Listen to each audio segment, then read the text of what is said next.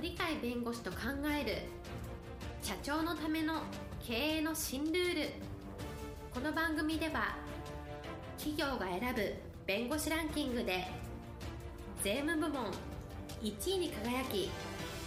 70冊以上の本を出版し多くの経営者を支えてきた鳥飼茂勝が社長経営者独立希望者起業家のための経営の新ルールについてお伝えしていきます。それでは今回の番組をお楽しみください。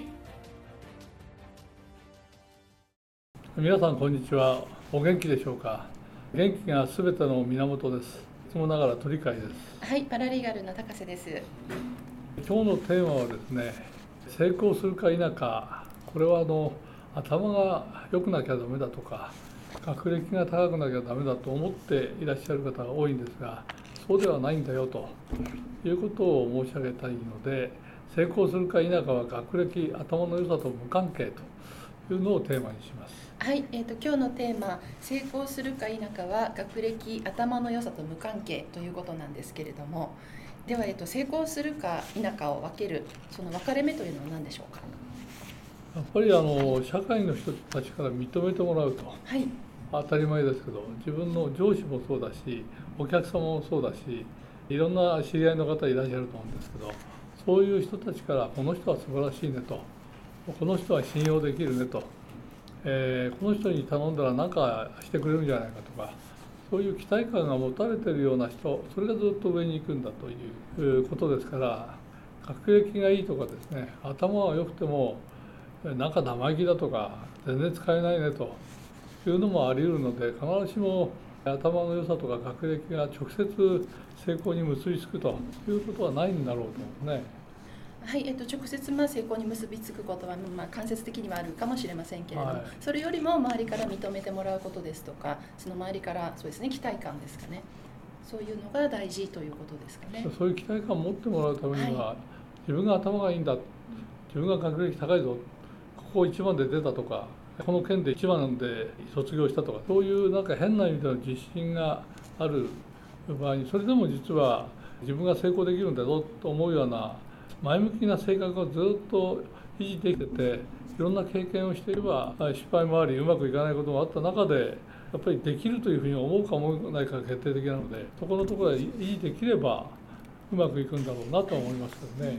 維持できればということなんですけれども、はい、まあ、それが維持できないといったシチュエーションもありえますよね。だから逆に言うと、えー、誰でも初めからうまくいくとか初めから挫折するとかいうことないんでいろんな経験を積んで、はい。徐々に徐々に成功の方に行ったり失敗の方に行ったり、両方失敗も成功も経験するとかさまざまな経験が減るんですけど最終的には一定の方向で長いスタンスでずっと見ると上昇傾向がずっとあって社会から見るとこの人はやっぱり成功者だねあれ自分でも私は成功した方だねっていうふうに思えるそのずっとそういう傾向を持てるかどうかっていうのはやっぱ心の持ち方だと思うんでやっぱりそこで自分がやっぱりうまくやっていけるんじゃないかあるいはうまく成功の方に行けるんじゃないかっていうそこの方に、まあ、できるできないっていうかできるっていう方に常に自分の心を持っていける人がうまくいくのかなと思ってるんですね。そうですね。あの失敗だけという人生もないですし成功だけということもありえませんからそういった中でどういうふうに考えるかっていうその方向性ですかね、はい、それが一番大事だと思うんですね。ただあの学歴の高い人とか頭のいい人ってやっぱりそれ自覚しちゃうから、はい、そうすると他の人がなんか下の方に見える上と下であの順位が違うと偉さが違うみたいな発想を持ってると下の人たちを使わなくなるし自分があの頭がいいと思うと自分の頭のよりも頭のいい人とか知恵のある人とか嫌いになってるんだよね、はい、自分が一番っていう発想を持つから。そこをあの否定されるようなあるいは自分の心がめげるような人たちだとやっぱり成功しないんでしょうね。自分より優秀な人を使わなくなる傾向があるという、逆に言うとあの初めから何も持ってない人、はい、つまり社会の底辺から偉い親がいるわけでもなく親戚があるわけでもなく頭が得意にいいわけでもなく学歴が良くてですね頭がパーッといいって周りから認められるようなものがないような底辺にいた人たちから実はのし上がってきた人っていうのはたくさんいるんで、そうですね。えその人たちに共通するのはもうダメだと思ってない人ですよ。はい、こういうところからでものし上がれるというふうに思った人が成功者になるんで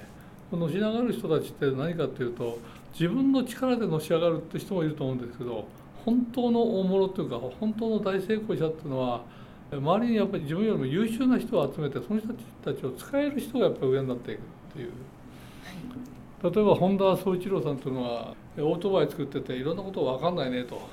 いう時にそのオートバイのこの部分では第一人者だっていう学者を探してそこのとこ行って弟子入りして教えを受けると。つまり自分たちの上の人を使うっていうのがありますよね。松下幸之助さんも学歴がないし病弱だし決断力がないんだっていう、えー、普通の人から言うとこの人などうすんの？と将来ないよねって言われるようなそういう悪条件の中でこれが3つの宝だというふうにあの言い切ってるわけですけどそれは何かっていうと自分の弱さがたくさんあって他の人に助けてもらわなきゃならんものがたくさんあるよねと。病弱だったら医者の助けが必要だし決断力がなかったら決断させてくれるような素晴らしい人が周りにいなきゃいけないし学歴なかったら知識がないから教えてくれなきゃやんねっていう自分よりももっといい人たちからしかも優れた人たちから教えを受けるというそういうチャンスを実は持つわけですね。だから自分が意外とあのマイナスイメージを持たないでやっぱり自分が病気を良くなろうと。そしたらいい医者のとこ行ってその医者の言うことを聞くと。自分が決断力ないんだ。決断力のある人あるいは決断させてくれるような状況あるいは知識を与えてくれるような人のとこに行く。上に行けば行くほどこっちは決断しやすくなる。あるいは学歴がなかったらいろんな学問いろんな部分専門分野があったらその専門分野の上の人たちにどんどんどんどん聞いていけるっていう上昇志向がすごく出てくるとかえって何もない人の方が上の人の方をあがめるから喜んで教えてくれる、はい、そういう知識を使ってあるいはそういう知恵を使ってやっていくから成功する確率が高くなるから徐々に上の方に行って最後はトップになったとしても自分より上の人を探すから常にそうするとトップであることを維持できるようになってさらに飛躍するというような形それがあの大きな宝となって自分がうまくいったんだよっていうのを実感して言ってるのは松下幸之助さんじゃないかなと。やっぱ自分たちよりも優れた人を使える人が勝つに決まってるんでそうすると基本的には何か自分はやってやらやらなきゃいかんとかやれるよとかできるっていう発想のない人はそういう向上心生まれませんからそういうのがあってあと足りないところは上の人上の人いい人専門家それをどんどんどんどん手繰り寄せてあるいは調べてそこのところに行って教えを受けるというようなところがあればおそらく成功する確率が極めて高くなるというのがあるのでやっぱり自分はなんとかなるよというできるよというそこの基本的な性格とそのためには自分の足りないところよりももっと足りないところを足してくれる教えてくれる指導してくれる学ばしてくれる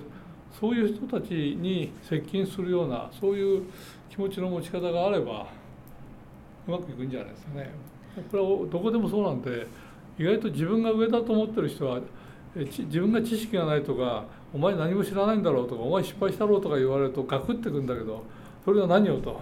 これからだよっていうふうにそういうふうに少なくとも自分の心の中で持てるというね、はい、そういう人たちがやっぱり上になってくるんで根本的にやっぱり自分が成功できるよっていうふうに思う